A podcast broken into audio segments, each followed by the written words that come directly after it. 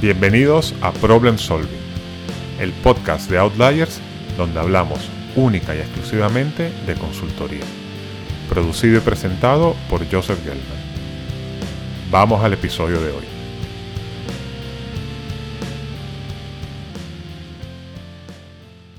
Para redondear estos primeros 10 episodios del podcast, hoy vamos a tener una conversación con Tristán Oriol, que es Senior Manager en Capgemini. A Tristán lo conozco bastante bien, ya que formaba parte del equipo que yo dirigía en Minsight. Un consultor de muy alto desempeño que fue escalando posiciones en los cuatro años que estuvo en la firma. Así que podrá darnos su visión de primera mano de todos esos temas que hemos hablado en los episodios anteriores. Vamos allá y hablemos con Tristán. Hola Tristán, ¿cómo estás? Hola Joseph, muy bien. ¿Y tú? Bien, oye, bienvenido al podcast. Y bueno, eres el primer entrevistado, porque en este podcast usualmente hablo yo. Así que, oye, mucha ilusión tenerte aquí.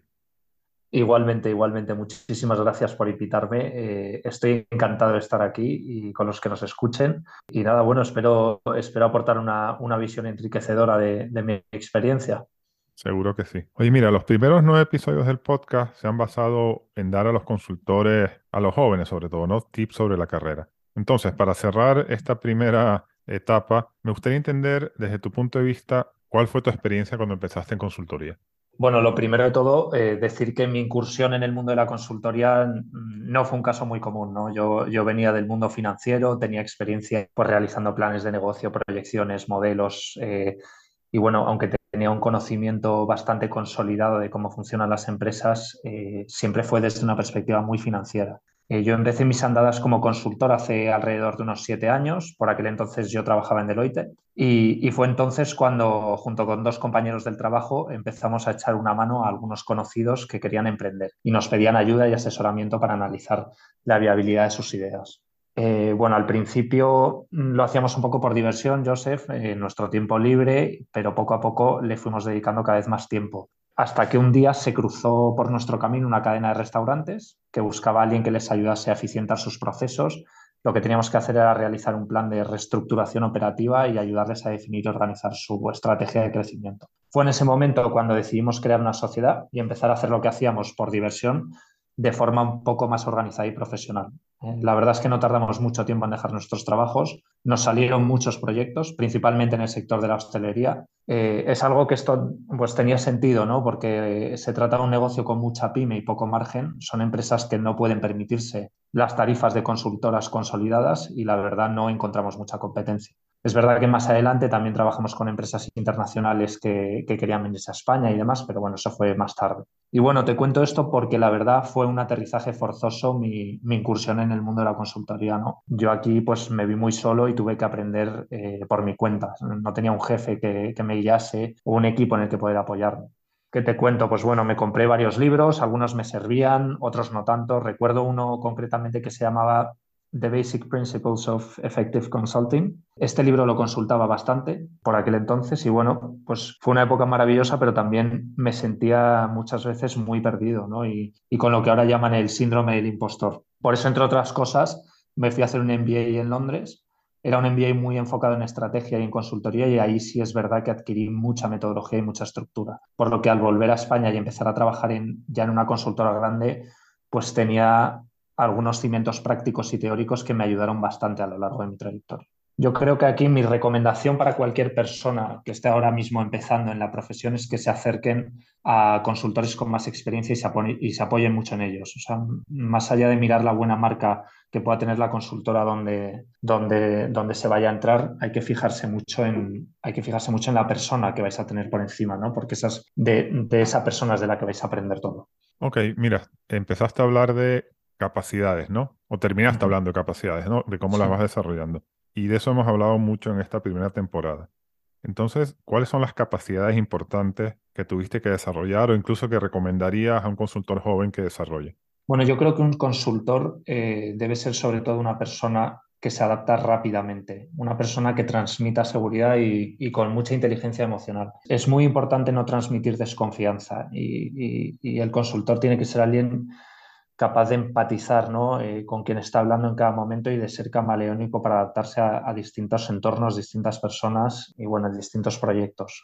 No hace falta saberlo todo, pero sí hace falta transmitir esa sensación de control. Si no sabes algo, no pasa nada, pero tienes que saber hablar el idioma de las personas que tienes enfrente, ya sea el que está el día a día en el negocio, eh, el técnico de, de TI o incluso altos directivos o el CEO. Un consultor al final entre otras cosas, es un puente que une a diferentes personas dentro de una empresa y que hace que de engranaje ¿no? para que todas esas cosas funcionen. Por lo y, y, esas personas tienen que sentir al consultor como un aliado. Al final, ser consultor requiere de unas habilidades interpersonales, creo, muy específicas y de verdad pienso que, que quizá no todo el mundo podría serlo. ¿no? Un, un consultor mm, debe ser una persona muy completa en ciertos aspectos y tiene que saber desenvolverse en distintos ambientes y con distintas personas, como te decía. Hay gente quizá que no está cómoda en un entorno tan cambiante, hay personas que quizá prefieran profesionalizarse y hacer más o menos siempre lo mismo. Bueno, yo, por ejemplo, antes pues hacía modelos financieros y al principio es verdad que cuesta, pero cuando lo acabas pillando, pues te acaban saliendo como churros, ¿no?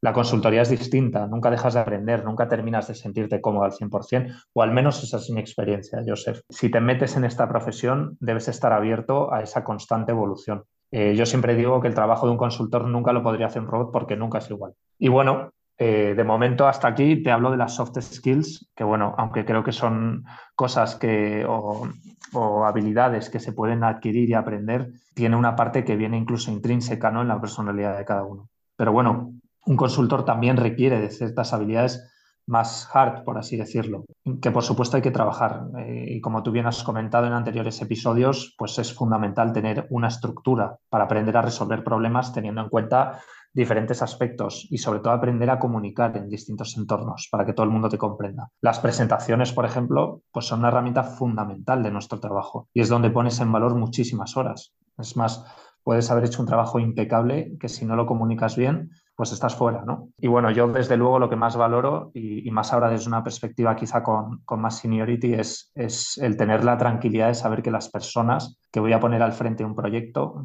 que el equipo que va a estar ahí día a día dando la cara, sean personas que saben estar con cualquiera y ante cualquier situación. O sea, gente autónoma, resolutiva, que sepa levantar la mano cuando algo no funciona y, por supuesto, también personas organizadas y estructuradas mentalmente, pero que a la vez sean flexibles y capaces de adaptarse. Ok, y tú comentaste que al principio empezaste solo, pero cuando una vez ya estabas en, el entorno de, de, consultoras más organizadas, ¿esto te lo enseñaron formalmente? ¿Lo fuiste aprendiendo en el día a día? ¿Cómo le recomiendas a la gente que se vayan adquiriendo estas capacidades? Bueno, en mi caso, y creo que también es el caso de muchos consultores, ¿no? Eh, yo he aprendido muchas cosas, por lo menos a nivel teórico y estructural, en el MBA. Me parece que, me parece que es un paso que sí se puede dar, pues es muy positivo y muy enriquecedor. Eh, pero bueno, sobre todo yo he podido desarrollarme aprendiendo de personas con más experiencia que yo. Aquí había veces, sobre todo al principio, que, que yo me curraba unas presentaciones, por ejemplo, que, que yo pensaba que estaban al 300% y cuando me las devolvía mi manager llenas de correcciones y cambios, yo pensaba, joder, este, este tío está loco, es, es un workaholic, me está mandando esto un sábado a las 3 pero la verdad ahora me doy cuenta que gracias a él sé comunicar mucho mejor, que los detalles, las formas, el orden de las cosas son críticos eh, y, estar eternamente agradecido. Muchas veces quizá incluso podemos caer ¿no? ahora como, como managers o, como jefes de equipo ¿no? En, decir, oye, pues mira, prefiero solucionarlo yo y que tardo menos, pero el, invertir el tiempo en, o, por lo menos a mí me ha ocurrido, ¿no? que mis, mis superiores han invertido el tiempo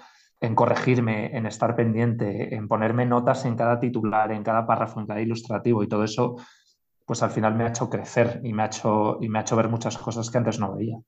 Y bueno, por supuesto, también aprendes de la experiencia, Joseph. Eh, si metes la pata una vez con un cliente, no lo vuelves a hacer. O sea, eso te enseña mucho más que cualquier teoría. Y, también poco a poco la experiencia pues, te, va, te va ayudando a entender cómo funciona, cuál es tu papel eh, según qué proyecto y qué es en realidad lo que busca el cliente de ti, porque hay muchas veces que, que, el cliente de verdad está perdido y necesita nuestra experiencia para solucionar un problema, pero hay otras veces que el propio cliente sabe muy bien cómo resolverlo, solo que necesita tu sello para sponsorizarlo dentro de la compañía o simplemente no tiene manos para poder ejecutarlo. Eh, bueno, y, hay otras veces que están de manos atadas porque, porque simplemente hay muchos problemas relacionados con la resistencia al cambio. Y bueno, y al final con la experiencia vas aprendiendo cómo puedes aportar valor y, y dónde debes enfocarte en cada situación. Entonces, pues, pues sí que hay una parte teórica que puedes aprender de o bien de un MBA o bien de, libros, de, tu escuela. Hay, hay otra parte que, es muy importante que aprendes de, tus superiores. Eh, para mí esto ha sido lo más, lo más importante y lo más enriquecedor y por supuesto hay una parte que te la da la experiencia. Mira, aquí tocaste algo interesante así de pasada, que no sé si la gente escuchó, es que cuando, cuando eres manager tienes la tentación de hacerlo tú versus enseñarle a la gente cómo hacerlo, ¿no? Y bueno, eso es algo que vamos a ir tocando ahora en los próximos episodios. ¿Por qué? Porque hasta ahora hemos hablado mucho del consultor junior, pero quiero empezar a hablar también del manager. Entonces, un poco como adelanto a esto, ¿cómo dirías tú que es diferente el rol de manager versus el rol de consultor? Bueno, sobre todo mm, pasas de hacer un análisis en base, a, una hoja de ruta que te han marcado otros a definir tú esa hoja de ruta. Aquí tienes que invertir especial dedicación en plantear cómo resolver un problema, ¿no? En línea con, uno de los episodios de problem solving que has, sacado en este podcast, ¿no? En, dictar el camino a seguir y los palos que hay que tocar para que, para que tu equipo se ponga manos a la obra. Aquí, si te equivocas en la estrategia a seguir, eh, pues por muy bueno incluso que sea el análisis, no te va a llevar a buen puerto y quizá para cuando te das cuenta ya no hay tiempo de volver a empezar. Por lo tanto, la responsabilidad es mucho mayor. Eh, bueno, en mi caso, lo que hago es empaparme mucho de las diferentes prácticas y expertise que encuentro en, la casa donde trabajo, estudiar las experiencias pasadas y apalancarme en ese conocimiento y esas metodologías. Por eso, cuando me enfrento, por ejemplo, a un, nuevo proyecto, lo primero que hago es preguntar, ¿quién ha hecho esto o algo parecido antes? ¿En qué empresa y cómo? y me quedo con lo mejor y a ello le aporto mi enfoque en base a particularidades concretas del caso. O sea, si hay algo bueno que tiene trabajar en una firma de consultoría grande es precisamente que te puedes apoyar en todos esos recursos y en la experiencia de otros que han pasado por lo mismo. Y bueno, eso es algo que yo aprecio especialmente teniendo en cuenta que cuando yo tenía mi propia empresa de consultoría pues no contaba con ello. Y bueno, por otro lado, como manager pues entra un factor muy importante que es la gestión de las personas. También es, y bueno, en línea con lo que, con lo que comentábamos, ¿no? También es tu responsabilidad que los consultores de tu equipo crezcan aprendan y se desarrollen. A mí en particular, como te decía, pues me costaba mucho delegar. Ya sabes que en esta profesión además siempre vamos cortos de tiempo. Entonces pensaba, oye, tardo menos en hacerlo yo que en proponer, revisar, corregir y vuelta a empezar. Pero bueno, eh, es, es, importante no caer en esto porque punto número uno, si no aprendes a delegar, al final no llegas a todo. Y punto número dos, si no haces ese ejercicio con tu equipo, nunca va, tus equipos nunca van a aprender y nunca va a llegar el día en el que hagas ese clic con alguno o varios de ellos en donde ya puedas empezar a delegar de verdad con tranquilidad. Bueno, sí, así es como tú lo dices. Y bueno, cuando empiece a hablar del rol del manager, voy a hablar esto que yo llamo la trampa del joven manager, ¿no? Que es ese tema de, pues ya lo hago yo más rápido. es mucho más común de lo que hay. Oye, uno de los temas que también he abordado esta temporada ha sido esta visión de que tiene mucha gente junior de que aceleran la carrera cambiándose cada dos años de consultoría. Yo sé que tú te cambiaste hace poco, después de estar cuatro años en Minsight. Entonces cuéntame tú cómo ves esta situación. A ver, yo creo que, es un error eh, el estar constantemente cambiándose de consultora para, para, ir, pues oye, al final, pues para ir subiendo de sueldo y de seniority, pues es muy fácil elegir ese camino, ¿no? Eh, bueno, y más, y más en nuestro sector porque hay mucha competencia, hay una gran carencia de recursos y talento y, y, te están llamando constantemente de todos lados y es muy fácil, ¿no? Hacer ese movimiento, pero eh, pero creo que entrar en esa rueda eh, es, peligroso, sobre todo en el largo plazo.